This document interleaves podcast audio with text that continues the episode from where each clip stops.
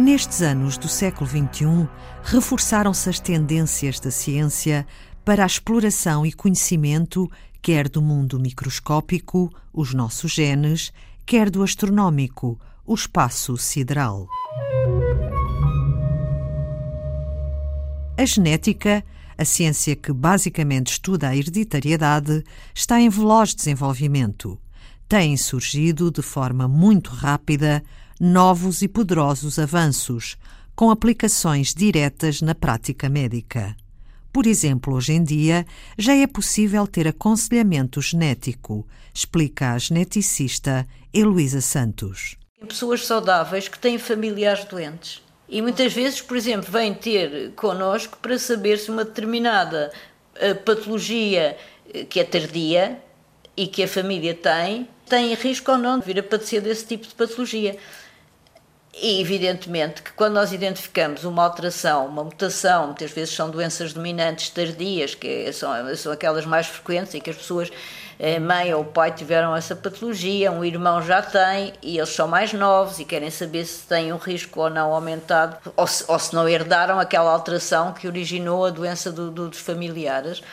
Aí é evidente que o facto de identificar uma mutação, e note que isto eh, em pessoas saudáveis, isto não se pode nem se deve fazer em crianças, a não ser só a partir da, da, idade adulta, a não ser que haja um benefício na identificação precoce, que é raro acontecer, só nessa situação especial é que se devem fazer estudos genéticos em crianças para confirmar doenças que só aparecem no adulto. Mais vale que a criança, um dia adulta, decida se quer saber ou não uh, se vai ter aquela patologia, mas como referi, se for de facto para ter este tipo de informação, a informação da existência de uma mutação não é igual à informação de que a doença vai surgir com 100% de probabilidade, isso é esclarecido. E há outra coisa que as pessoas muitas vezes esquecem, é uma coisa que nós temos sempre o cuidado de afirmar quando fazemos este tipo de apoios. É que muitas vezes as pessoas não vale a pena viverem obcecadas em relação a uma situação de patologia que ainda não surgiu. Porque muitas vezes o seu principal problema não vai ser esse, pode vir até a ser outro.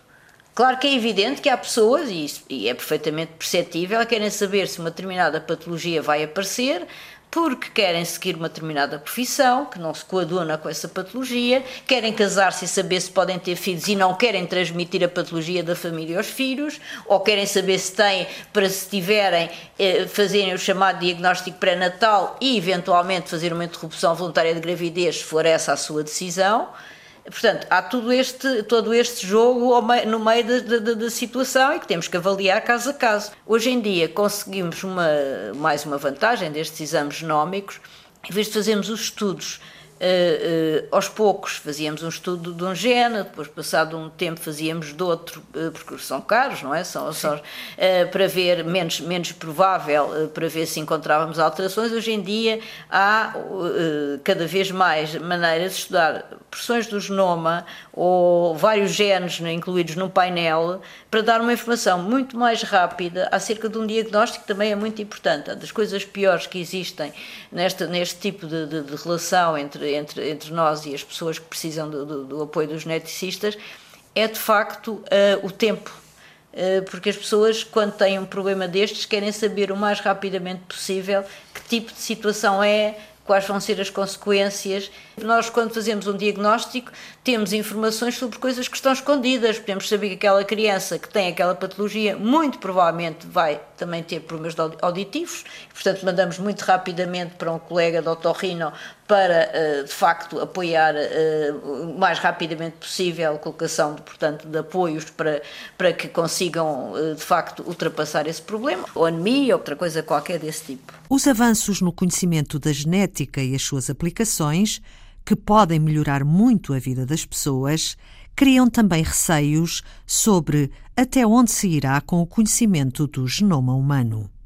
André Pereira, diretor do Centro de Direito Biomédico da Universidade de Coimbra. No mercado de trabalho pode haver a tentação de selecionar pessoas que não venham a ter problemas de saúde eh, daqui a 10, 20, 30 anos e com a evolução da genómica e do conhecimento do genoma humano e do que isso nos pode dizer sobre o futuro da nossa saúde, é muito tentador para entidade patronal exigir ou ter acesso à informação genética para assim não selecionar um candidato porque não porque ele esteja doente hoje, mas pode vir a estar doente, pode ter uma probabilidade de doença amanhã. Isso é uma discriminação injustificada. A lei já protege o candidato ao trabalho e o trabalhador nesses casos, mas é preciso estar sempre vigilante e não permitir que se viole a lei e para isso temos de estar sempre atentos, até porque os testes genéticos são de cada vez mais simples, mais insidiosos, o acesso à informação é um grande problema numa sociedade em que a privacidade está em perigo e, portanto, é preciso ter sempre muita cautela para que não se repitam as situações de discriminação no acesso ao mercado de trabalho. Não só das pessoas com doenças genéticas dominantes e monogénicas, com doenças muito graves, mas também nas doenças multifatoriais, multigénicas, em que todos estamos sujeitos a maior ou menor probabilidade de um cancro, maior ou menor probabilidade de doenças cardiovasculares, maior ou menor probabilidade de demências e, portanto, o trabalho continua a ser uma preocupação. Em matéria de seguros, a situação é mais problemática. Designadamente porquê? Porque em Portugal, muita gente, para aceder à habitação, está a recorrer à compra de habitação própria. Portanto, o acesso à habitação própria exige, muitas vezes, eh, um seguro de vida. Ora, para se fazer um seguro de vida, a seguradora vai-nos fazer muitas perguntas e há a tentação de também recorrer a testes genéticos. Testes não só de doenças monogénicas, de eh, verificação certa, caso tenhamos esse gene, havia aquelas doenças raras, paramiloidose, correia de Huntington e outras, mas também doenças multifatoriais e doenças multigénicas, que afetam mais eh, faixas mais eh, alargadas da população, os cancros, cardiopatias, enfim, eh, transtornos psiquiátricos, enfim, em que pode haver uma pequenina componente multigénica. E para as seguradoras isso é muito tentador, aceder a essa informação, porque assim ficariam só com os bons clientes, isto é, aqueles que não vão eh, morrer antes dos 70, 80 anos, ou que. Eh, antes de pagarem. Antes de pagarem o seu empréstimo ou que não vão ter uma incapacidade grave antes dos 70, 80 anos, portanto, antes de pagarem todo o seu crédito. Portanto, o ideal para o sistema financeiro é que a pessoa pague não só os juros e as comissões, mas que pague também o seguro sem nunca recorrer a ele. Portanto, a tentação é grande. E então é preciso que a lei proíba que as seguradoras tenham acesso à informação genética. Tranquility Base here. The Eagle has landed. À escala astronómica, a próxima habilidade humana será voltar à Lua para permanências prolongadas. E faz sentido, explica o cientista do Instituto de Astrofísica de Lisboa, Pedro Machado. Quer em termos científicos, mas também em termos económicos. Mas porquê que há a motivação para voltarmos à Lua? Claro que sim, e já vou dizer porquê. Mas será possível? É.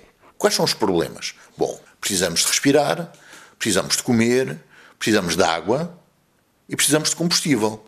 Ora, a água, existe uh, gelos de água na Lua e existe água subsuperficial na Lua. E isto já é bem conhecido hoje. Pelas últimas missões espaciais que estiveram a estudar exatamente o que eu estou a referir, e de vários países, esta questão da composição em água que existe na Lua e mesmo pode-se ver a partir de ter essa constatação a partir de orbitadores, de haver gelos em fraturas que ficam à sombra, portanto em zonas, por exemplo, de crateras nas encostas eh, de grande declive que nunca apanham sol diretamente. Então os gelos aí permanecem, permanecem ao longo do tempo. E, portanto, nós conseguimos detectar e ver estes gelos que existem nas encostas sombrias das crateras e das fraturas na Lua. Ora, a partir do gelo de água, a partir da molécula de água, nós já podemos utilizar água diretamente para consumo humano, para a produção de vegetais em estufas, etc. Isso é o direto. Mas também podemos fazer outra coisa, podemos provocar a hidrólise da água, que é quebrar a molécula de água nos seus constituintes, e nós sabemos fazer isso muito bem, temos tecnologia perfeitamente uh, sólida para essa etapa, que é produzir, a partir da molécula de água, os seus constituintes hidrogênio e oxigênio. Oxigênio para nós respirarmos e o hidrogênio como combustível. Portanto, podemos usar combustível, claro que também podemos usar, obviamente, a radiação solar com painéis solares, claro que sim, mas, por exemplo, para os módulos de regresso à Terra, podemos produzir essa energia na própria Lua de uma forma sustentável e de uma forma autónoma. Podemos, portanto, produzir comida na Lua, como por exemplo a missão Chang'e 2 da, da chinesa, que foi para a zona perto dos polos, e não é inocente isto. É numa zona onde existem crateras, onde existe muito gelo de água, como eu estou a falar. Não era inocente. E reparem, uma das experiências que esta missão levou foram sementes, e pela primeira vez houve sementes que germinaram na Lua. Depois não se falou muito nisso, porque acabou por morrer e as pessoas não gostam de. Ai, correu mal. Não, não correu mal. Correu muito bem. Reparem, foi o primeiro corpo vivo que nasceu fora da Terra. E nasceu fora da Terra. Isto é um enorme sucesso. Uma semente de algodão que brotou, que germinou, portanto, que nasceu, foi o primeiro lunático. Ou seja, nós vamos poder ter culturas hidropónicas, basicamente, em que vamos ter estufas, em que vamos ter vegetais que, que vivem a partir de, da água que falamos há pouco. Sim, é o próximo passo. Há um projeto da Agência Espacial Europeia, a ESA, que Pedro Machado segue há uns anos, que se chama Moon Village, aldeia lunar. Estão já há alguns anos a desenvolver maquetes, a fazer testes, a estudar cientificamente a possibilidade de nós termos uma comunidade humana na Lua a longo termo. Ou seja, temos que ter, como eu referi, uma espécie de buracos dos óbitos. Portanto, uhum. utilizando o próprio solo lunar, porque não podemos levar tijolos da Terra, porque por peso no espaço custa muito dinheiro e não faria sentido. Vamos utilizar os materiais locais, até é bastante ecológico. Vamos, uh, a partir da água, como eu disse, produzir a atmosfera, portanto, também uh, portanto, podemos produzir uma atmosfera que seja reciclável, ou seja, produção de oxigênio, uh, retirar o dióxido de carbono em excesso, portanto, vamos poder respirar, podemos beber o nosso copinho de água lunar sem problema nenhum, podemos produzir hidrogênio e oxigênio para termos combustível para o que for necessário lá, além da energia solar com painéis solares, obviamente, e o regresso à Terra, ou seja, é sustentável, é, mesmo com materiais locais. O que podemos fazer com o que sabemos? Desejamos um ano cheio de boa ciência que beneficie a humanidade e deixamos este apelo de Carl Sagan cada vez mais crucial. If we are not able to ask skeptical questions, to interrogate those who tell us mm-hmm. that something is true, to be skeptical of those in authority, then we're up for grabs for the next charlatan, political or religious, who comes ambling along.